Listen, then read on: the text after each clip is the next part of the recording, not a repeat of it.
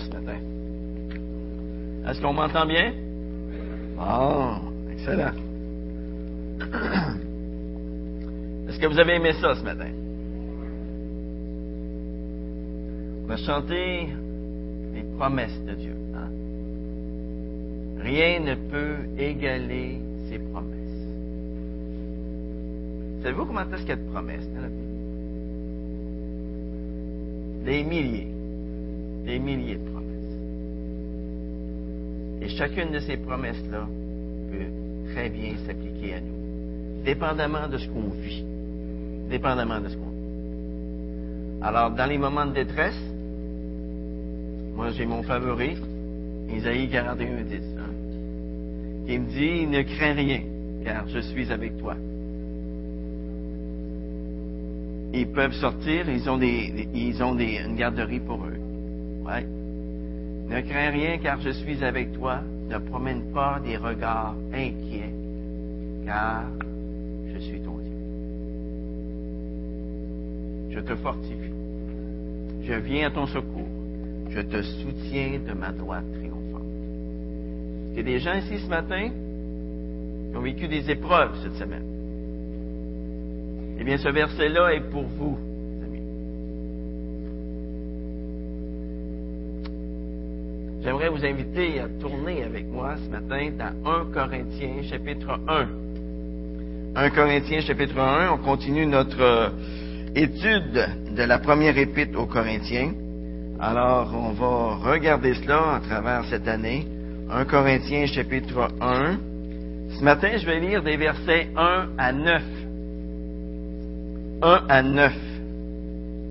Alors, il y a deux semaines, j'avais déjà euh, prêché sur versets 1 à 3, mais je vais quand même euh, euh, relire les versets 1 à 3 avec vous. 1 Corinthiens chapitre 1, verset 1. Paul, apôtre du Christ Jésus, par la volonté de Dieu, et le frère Sostène, à l'Église de Dieu qui est à Corinthe, à ceux qui ont été sanctifiés en Christ Jésus, appelés saints, et à tous ceux qui, en quelque lieu que ce soit, invoquent le nom de notre Seigneur Jésus-Christ, leur Seigneur et le nôtre. Que la grâce et la paix vous soient données de la part de Dieu notre Père et du Seigneur Jésus-Christ. Je rends continuellement grâce à Dieu à votre sujet, pour la grâce de Dieu qui vous a été accordée en Christ Jésus, de ce que vous avez été enrichi en lui, en toutes choses, en toute parole et en toute connaissance. Car le témoignage de Christ a été fermement établi en vous, parmi vous. Ainsi donc, il ne vous manque aucun don dans l'attente où vous êtes de la révélation de notre Seigneur Jésus-Christ. Il vous affermira aussi jusqu'à la fin pour que vous soyez irréprochables au jour de notre Seigneur Jésus-Christ. Dieu est fidèle. Lui qui vous a appelé à la communion de son Fils, Jésus-Christ, notre Seigneur. Dites-moi ce matin, est-ce que vous trouvez cela avantageux d'être chrétien? Oui. Ah, bonne réponse. Ben, je ne sais pas si vous êtes comme moi, mais j'entends souvent des plaintes et des lamentations de la part de certains chrétiens. Par exemple, ils disent combien c'est difficile de vivre au milieu d'un monde corrompu, d'un monde pécheur. Tout ce que je peux dire à cela, c'est oui, c'est vrai. C'est vrai.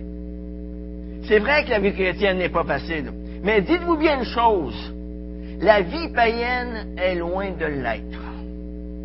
Et cela, même si parfois elle peut nous paraître plus facile. Ici, l'apôtre Paul prend les neuf premiers versets de sa lettre aux Corinthiens pour montrer aux croyants combien il est avantageux d'être un chrétien. Et au verset 2, il leur dit ce qu'ils sont devenus. On avait vu ça il y a deux semaines, hein? Ils sont devenus des, des saints. Des saints. Pensez-y un instant. Les chrétiens sont appelés des saints. Ça, c'est l'un des plus beaux noms que l'on peut porter. Pourquoi je dis ça? Parce que nous sommes appelés saints, eh bien, nous pouvons nous approcher du Dieu trois fois saint. N'importe quand, à toute heure du jour et de la nuit, sans aucun problème. C'est tout un avantage, ça. Et tout le reste de la, lettre de, de Paul aux Corinthiens va être construit sur ce fondement qui est écrit au verset 2. Vous êtes saints. Vous êtes saints, les amis. Et la conséquence de cela, alors, agissez en conséquence. Agissez comme des saints. C'est simple, hein? Tellement facile. Vous voyez pas?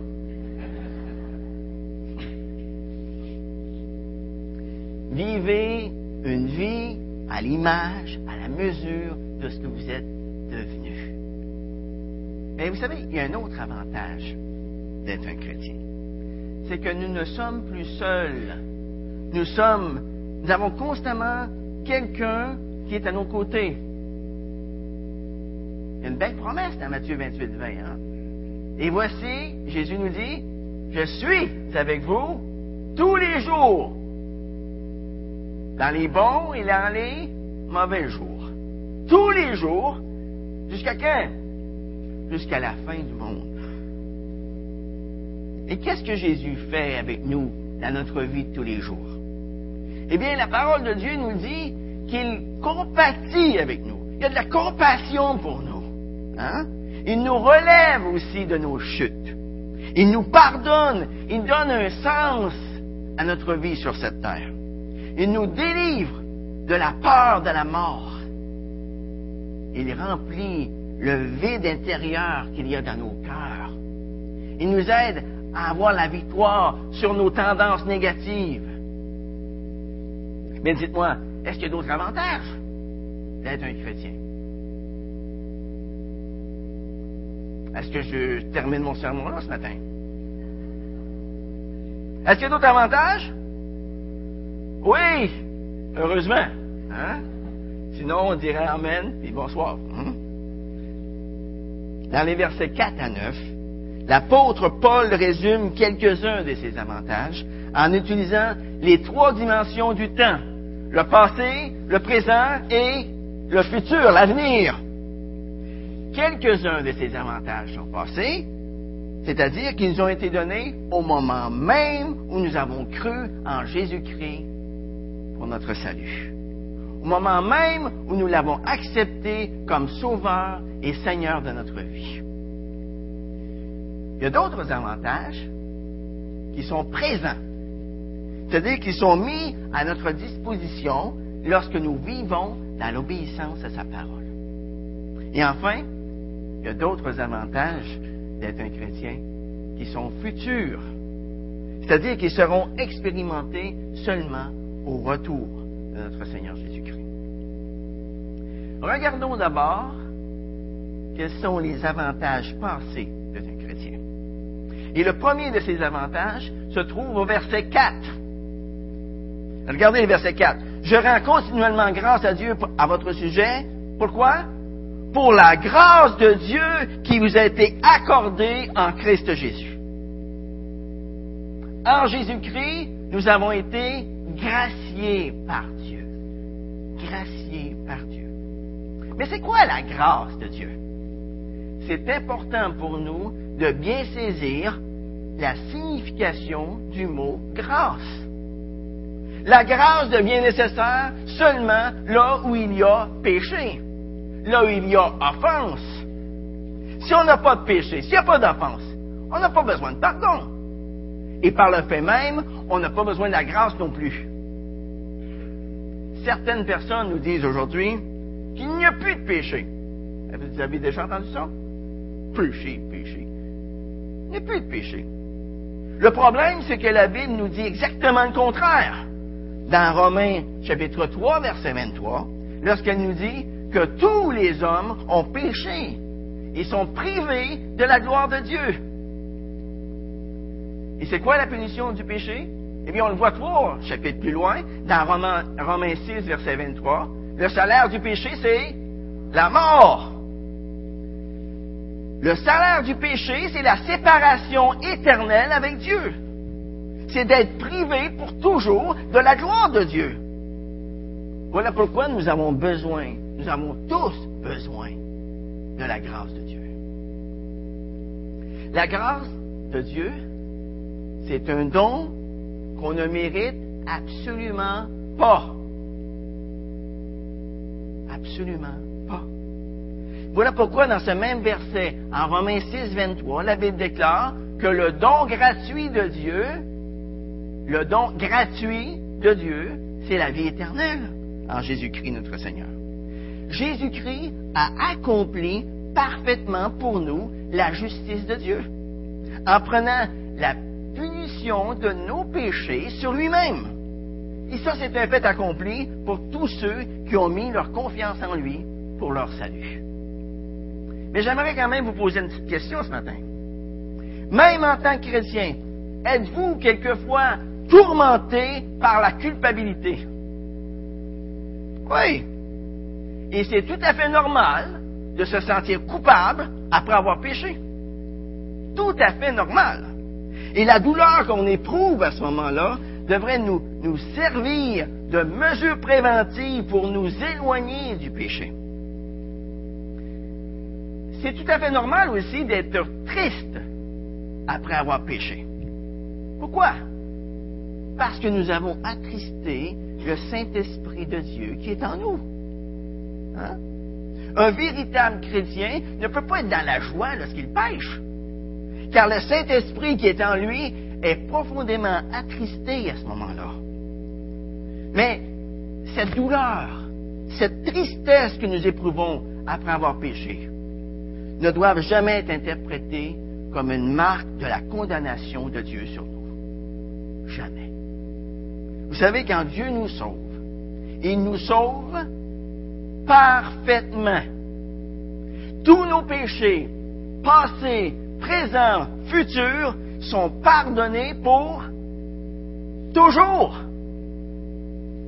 Dieu enlève nos péchés. Dieu enlève notre culpabilité. Dieu enlève notre châtiment. C'est ça que ça veut dire, la grâce de Dieu.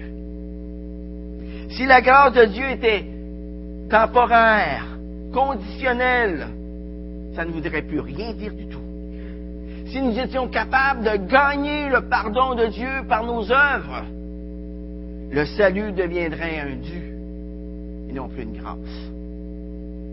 Notre amour pour Dieu, notre service pour lui, ça, ce ne sont que des expressions de reconnaissance pour tout ce qu'il a fait pour nous. Ça ne nous mérite pas le ciel. Le mérite n'a rien à voir avec la grâce.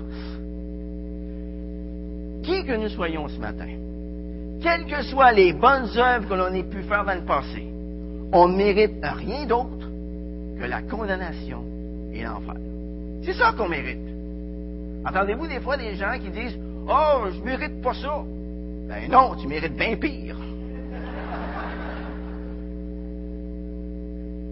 Et aujourd'hui, si nous sommes graciés, ce n'est pas à cause de ce que nous aurions pu faire, c'est uniquement à cause de son amour et de sa miséricorde envers nous. C'est pour ça que nous sommes graciés, parce qu'il nous aime. Donc, le premier avantage passé d'être un chrétien, c'est qu'en Jésus-Christ, nous avons été graciés.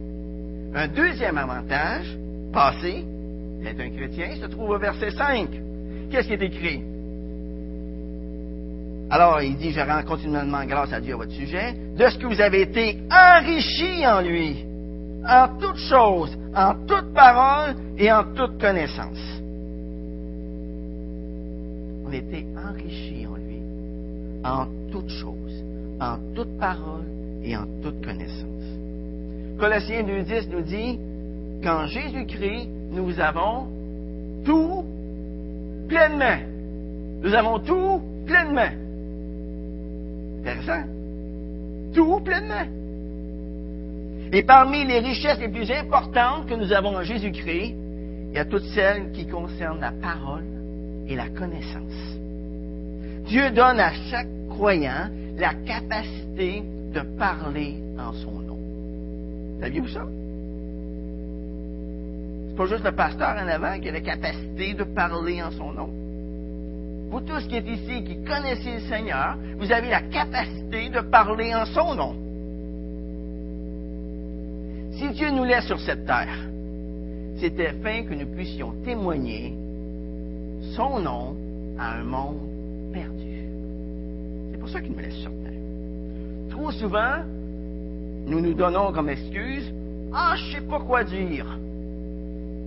Ah, je sais pas comment dire.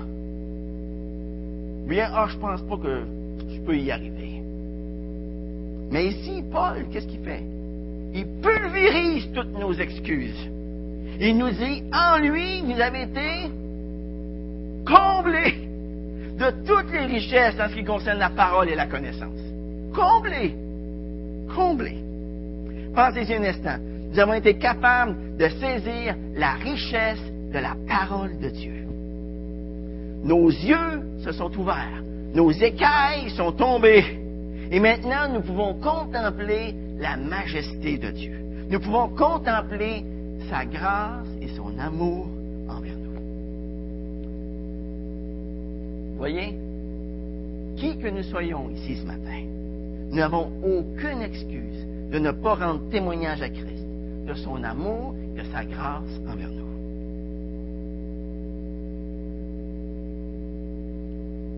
Nous pouvons parler, nous pouvons témoigner, tout comme l'ont fait les membres de l'Église primitive. Vous vous souvenez des membres de l'Église primitive? Pas eu facile, non plus. Hein? Vous savez, témoigner de Jésus-Christ, c'était pas plus facile pour les chrétiens de l'Église primitive que ça peut l'être pour nous aujourd'hui. Hein?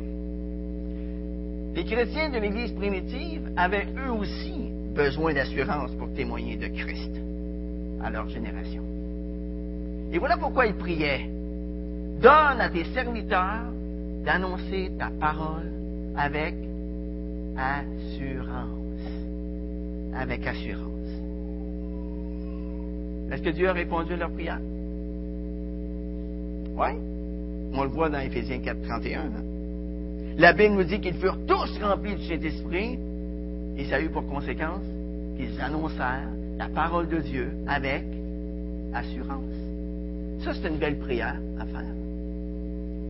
Lorsque je m'en vais travailler le matin. Seigneur, je vais témoigner de toi aujourd'hui avec assurance.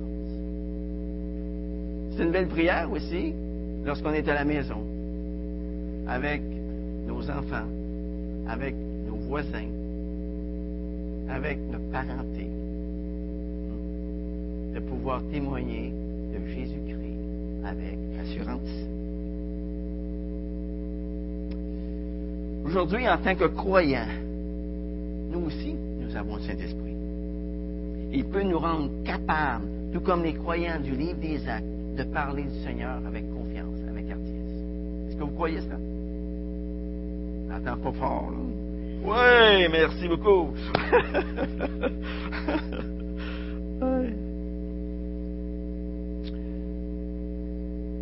Et si nous sommes prêts à ouvrir notre bouche pour lui, bien, nous pouvons être certains qu'il va nous donner les paroles que nous devons dire.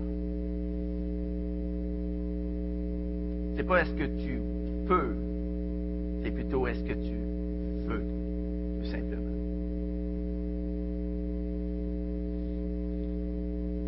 C'est toujours de l'abondance du cœur que la bouche parle. Et pour cela, pour que notre cœur soit rempli, apprendre à, prendre plaisir en Dieu, à passer du temps avec lui, dans la prière, dans la lecture de la parole. Hein. Et lorsque quelqu'un nous demande la raison de l'espérance qui est en nous, eh bien à ce moment-là, on peut leur répondre. Vous savez, Dieu ne veut pas qu'on parle à travers notre chapeau. Dieu ne veut pas que nos paroles sonnent creux. Et voilà pourquoi l'apôtre Paul, au verset 5 ici, il dit qu'avec la parole, il nous donne aussi la connaissance dont nous avons besoin. Ça, est-ce que ça veut dire que nous savons tout maintenant? Il n'y a plus rien à apprendre de personne? Non. Ça veut simplement dire que Dieu nous donne assez de compréhension de sa parole pour qu'on puisse en parler avec vérité au monde qui nous. Nous avons non seulement la connaissance de sa parole, mais nous avons aussi son esprit pour nous permettre de la comprendre, pour nous permettre de mieux la communiquer. Vous voyez, on n'est pas le hein? on n'est pas tout seul. On a le Seigneur Jésus qui est avec nous. On a son Saint-Esprit qui est avec nous. Donc, le premier avantage passé d'être un chrétien, c'est qu'en Jésus-Christ, nous avons été graciés. Hmm? Le deuxième avantage, c'est que nous avons tous, tous été enrichis en toutes choses, en parole et en connaissance. Le troisième avantage passé d'être un chrétien se trouve au verset 6. C'est que le témoignage de Christ a été fermement établi en nous. Le témoignage de Christ a été fermement établi en nous. Et c'est quoi la conséquence de cela? Eh bien, lorsque les gens du dehors peuvent voir en nous les fruits de la grâce de Dieu, lorsqu'ils peuvent voir en nous le fruit de l'Esprit, lorsqu'ils peuvent voir en nous tout ce que Dieu peut faire dans une vie, qu'est-ce qui risque d'arriver à ce moment-là? Nous leur donnons la possibilité de croire en lui. C'est ça qu'on fait. Regardez l'apôtre Paul, l'apôtre Pierre plutôt, au jour de la Pentecôte. On a vu qu'il avait été rempli du Saint-Esprit. Et là, il a pris la parole devant des milliers et des milliers de personnes. Le résultat, 3000 personnes se sont converties cette journée-là. On peut dire, sans risque de se tromper, qu'il reflétait Christ. On peut dire que le témoignage de Christ avait été fermement établi en lui. Regardez tous les héros de la foi dans le Nouveau Testament. Tous les héros de la foi dans l'histoire de l'Église, à travers les vingt derniers siècles, on peut dire aussi qu'ils reflétaient Christ. Et que le témoignage de Christ était fermement établi en eux. Et le résultat de tout cela, c'est que des millions et des millions de personnes se sont converties. Et le témoignage de Christ est parvenu parmi nous vingt siècles plus tard. Et encore aujourd'hui, encore aujourd'hui, nous voyons des chrétiens dont le témoignage de Christ est fermement établi en eux. Ils, reflètent Christ par leur vie. Et à cause de cela, des gens sont encore aujourd'hui attirés par l'Évangile. Donc, les avantages passés d'être un chrétien, c'est que premièrement, nous sommes tous bénéficiaires de la grâce de Dieu. Nous avons été graciés. Deuxièmement, nous avons été enrichis en toutes choses, en toute parole et en toute connaissance. Et troisièmement, le témoignage de Christ a été fermement établi en nous. Ça, c'est ce que Christ a fait pour nous dans le passé. Quels sont les avantages présents maintenant d'être un chrétien? Eh bien, regardons le début du verset 7. Ainsi donc, il ne vous manque aucun don. Aucun don. Les Corinthiens à qui l'apôtre Paul écrivait avaient tout reçu ce qui leur était nécessaire pour vivre la vie abondante que Jésus-Christ promet. Le problème de beaucoup de Corinthiens, comme de beaucoup de chrétiens d'aujourd'hui, c'est qu'ils recherchaient des dons qu'ils n'avaient pas. Ils n'utilisaient pas les dons que Dieu leur avait donnés. Ils convoitaient les dons des autres au lieu d'utiliser les dons que le Seigneur leur avait donnés.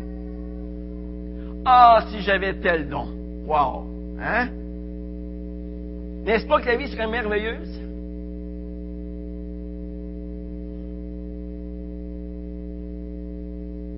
les chrétiens de Corinthe ne voulaient pas être un orteil.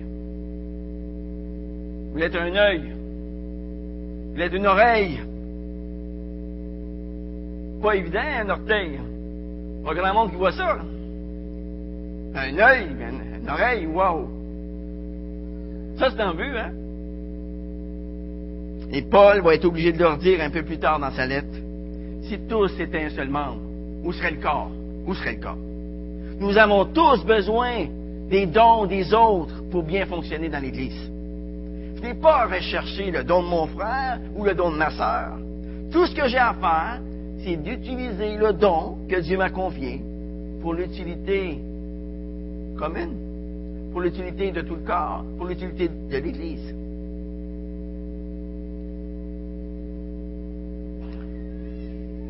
Nous tous qui sommes chrétiens ici ce matin, eh bien, nous avons tous reçu au moins, au moins un don spirituel.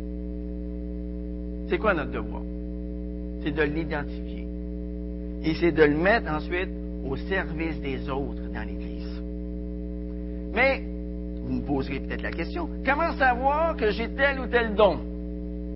Ben, c'est relativement simple. C'est en étant au service des autres, c'est en étant actif dans l'Église qu'on va pouvoir discerner quel est votre don. C'est là que votre don spirituel va être mis en évidence. Faisons attention aussi avec les dons que Dieu nous confie. Ils nous ont pas été donnés pour qu'on s'en orgueillisse, pour qu'on se pète les bretelles avec, mais pour qu'ils puissent être mis au service des autres. Faisons attention aussi de dire, j'ai besoin de ce don spirituel ou de cette bénédiction spirituelle pour bien fonctionner dans ma vie chrétienne. Dieu a pourvu à tout ce dont nous avions besoin à travers son Église. Par conséquent, si on faillit dans notre vie chrétienne, ce n'est jamais, jamais, jamais à cause de Dieu. Mais c'est parce que nous n'avons pas su utiliser les ressources que Dieu a mises à notre disposition. Tous les dons spirituels que Dieu a distribués à travers son Église ont été donnés pour le perfectionnement des saints, pour le perfectionnement de tous les chrétiens. Bon, maintenant, quels sont les avantages futurs d'être un chrétien? Eh bien, on le voit à la fin du verset 7, l'attente où vous êtes de la révélation de notre Seigneur Jésus-Christ. Voyez, il y a une attente sereine ici. Il y a une attente joyeuse face au retour du Seigneur. Il y a des chrétiens, quelquefois, qui paniquent face à l'avenir. Wow! Hein? Il me parle du réchauffement de la planète. Il me parle de l'accroissement de la violence un peu partout dans le monde. Il me parle des guerres, des bruits de guerre. Il me parle de l'avènement de l'Antichrist. Il me parle de tous les complots qui se préparent à travers le monde. De la puce qu'ils vont essayer de nous mettre dans le front, sur la main. Des Illuminati, etc., etc. Mon ami, je les écoute, là. Comment ça trembler? Où est-ce qu'on fixe nos yeux, les amis? Où est-ce qu'on fixe nos yeux? Sur les vagues de ce monde ou bien on les fixe sur Christ?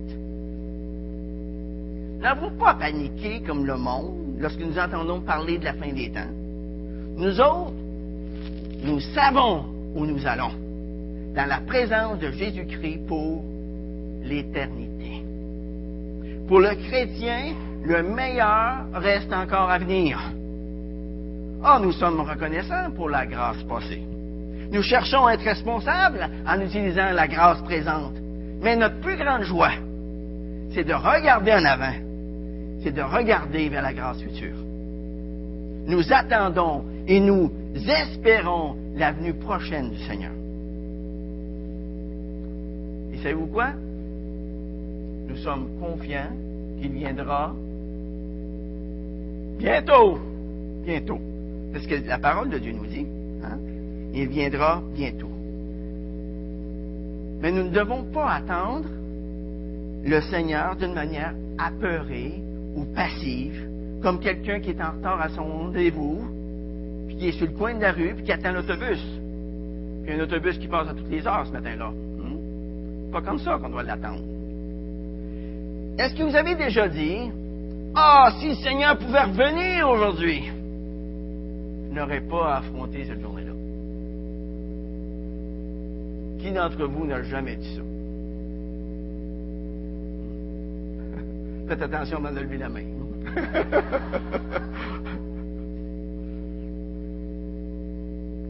Mais dites-moi, est-ce que c'est la bonne façon d'attendre la venue du Seigneur? Non. La bonne façon d'attendre la venue du Seigneur, c'est de profiter du temps qu'il met à notre disposition être actif pour lui dans les ministères qu'il nous a confiés. C'est de faire fructifier les dons qu'il nous a laissés. Et cela, encore une fois, pour le bien des autres, pour le perfectionnement des autres, pour l'avancement de son œuvre ici-bas. Et comme le dit si bien la chanson, ma maison n'est pas ici-bas. Je suis un étranger sur toute la terre. Quand il viendra me prendre avec lui, alors, et alors seulement, je pourrai reposer ma tête. Est-ce que c'est le temps de reposer notre tête? Ben, peut-être 8 heures par jour, mais c'est tout. Un deuxième avantage futur d'être un chrétien, c'est que lorsque le, le, jour du Seigneur viendra, il présentera l'Église à son Père. Il la lui présentera dans, toute sa gloire, n'ayant ni tache, ni ride, ni rien de semblable, mais sainte et sans défaut. C'est comme ça que Jésus-Christ va présenter son Église, son épouse, à son Père. Et c'est exactement ce que l'apôtre Paul nous dit ici au verset 8. Hein? Regardez, il vous affermira aussi jusqu'à la fin pour que vous soyez irréprochables au jour de notre Seigneur Jésus-Christ. Et pourquoi on peut être certain de cela? Ben, parce que Dieu l'a dit. Regardez le verset 9. Dieu est fidèle. Lui qui vous a appelé à la communion de son Fils, Jésus-Christ notre Seigneur. Il nous promet aussi en Romains chapitre 8, verset 30, que ceux qu'il a appelés, il les a aussi justifiés. Et ceux qu'il a justifiés, il les a aussi glorifiés. Nous sommes sauvés parce que Dieu a bien voulu nous sauver. Et nous resterons sauvés pour toujours parce que Dieu ne change pas d'idée. C'est simple. Hein? Nous pouvons dire ce matin avec l'apôtre Paul, je sais en qui j'ai cru. Et je suis persuadé qu'il a la puissance de garder mon dépôt jusqu'à la fin. Jusqu'à la fin. Nous sommes entrés dans le royaume de Dieu par grâce et nous serons gardés dans son royaume par grâce. La prière de Paul pour l'église de Thessalonique était, dans 1 Thessaloniciens chapitre 5, verset 23-24, il dit que le Dieu de grâce vous sanctifie lui-même tout entier. Que tout votre être, l'esprit, l'âme et le corps soient conservés sans reproche à l'avènement de notre Seigneur Jésus-Christ. Et Paul savait que Dieu répondrait à sa prière. Parce qu'il ajoute tout de suite après, au verset 24. Celui qui vous a appelé est fidèle. Et c'est, c'est moi qui le fera. Non, c'est lui qui le fera. C'est lui qui le fera. Et lorsque nous arriverons au ciel, on n'étalera pas tous nos péchés et tous nos manquements aux yeux de tous, comme je l'ai déjà entendu très souvent. Non, nous serons déclarés purs, saints, sans défaut, car nous serons regardés à travers la justice de Christ. La justice que Christ a pourvue pour nous à la croix. Au tribunal de Christ, les croyants ne seront pas jugés pour leurs péchés, car tous les péchés des croyants ont déjà été jugés à la croix. C'est là qu'ils ont été jugés. À la croix, Christ nous a, rachetés de la malédiction de la loi étant devenu malédiction pour nous. Au tribunal de Christ, la véritable évaluation de l'œuvre que Dieu a accomplie dans les croyants et pour les croyants sera révélée ce jour-là. Et devant l'émerveillement, devant l'émerveillement de l'œuvre accomplie à la croix par Christ, il y aura sûrement des larmes qui couleront de nos yeux à ce moment-là. Et la Bible nous dit dans Apocalypse chapitre 21, verset 4, que le Seigneur lui-même essuiera toute larme de nos yeux. Donc, en ce qui concerne le passé, Dieu en a pris soin, les amis, en nous accordant un salut totalement immérité, en nous enrichissant en toutes choses, en toute parole et en toute connaissance. En ce qui concerne le présent, Dieu pourvoit à tout ce dont nous avons besoin pour vivre une vie fidèle, une vie abondante. Et en ce qui concerne le futur, eh bien, il est déjà assuré. Il est déjà assuré. Pourquoi? Parce qu'il est dans sa main. Durant mon ministère à l'église de Mont-Saint-Hilaire,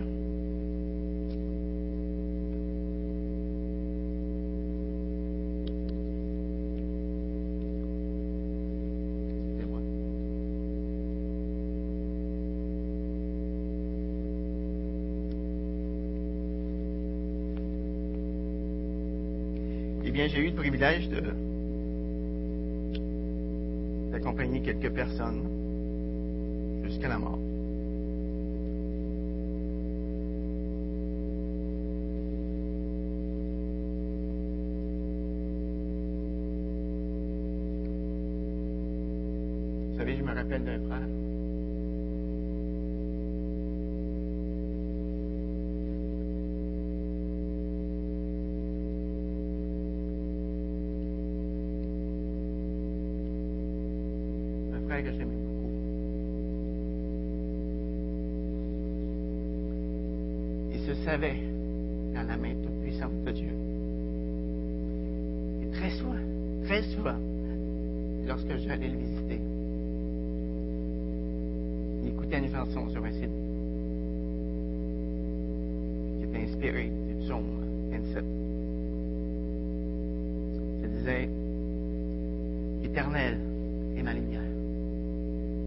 L'Éternel est mon salut. L'Éternel est le refuge de ma vie. De qui aurais-je crainte? De qui aurais-je crainte?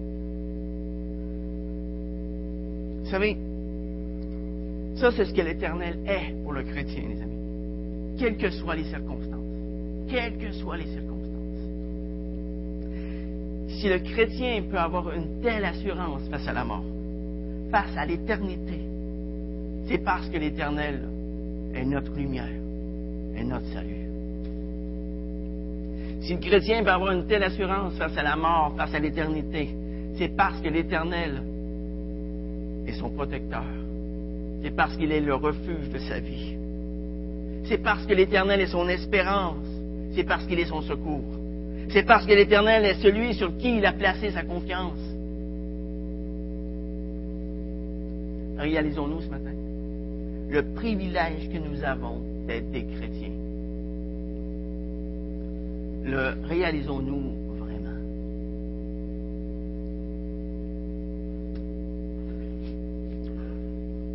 Prions.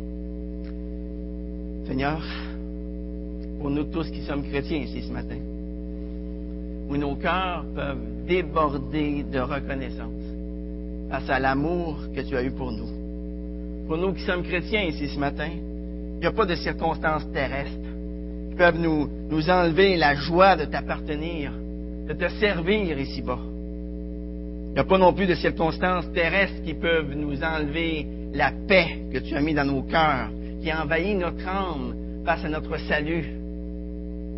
Seigneur, merci. Merci parce que notre destinée éternelle est dans ta main, pas dans la nôtre. Seigneur, apprends-nous à compter à chaque jour tes bienfaits. Tes bienfaits passés, tes bienfaits présents, tes bienfaits futurs. Seigneur, apprends-nous à être reconnaissants non seulement aujourd'hui, mais à chaque jour ici-bas. Seigneur, glorifie ton nom. Glorifie ton nom à travers nos vies. Bon nom de Jésus.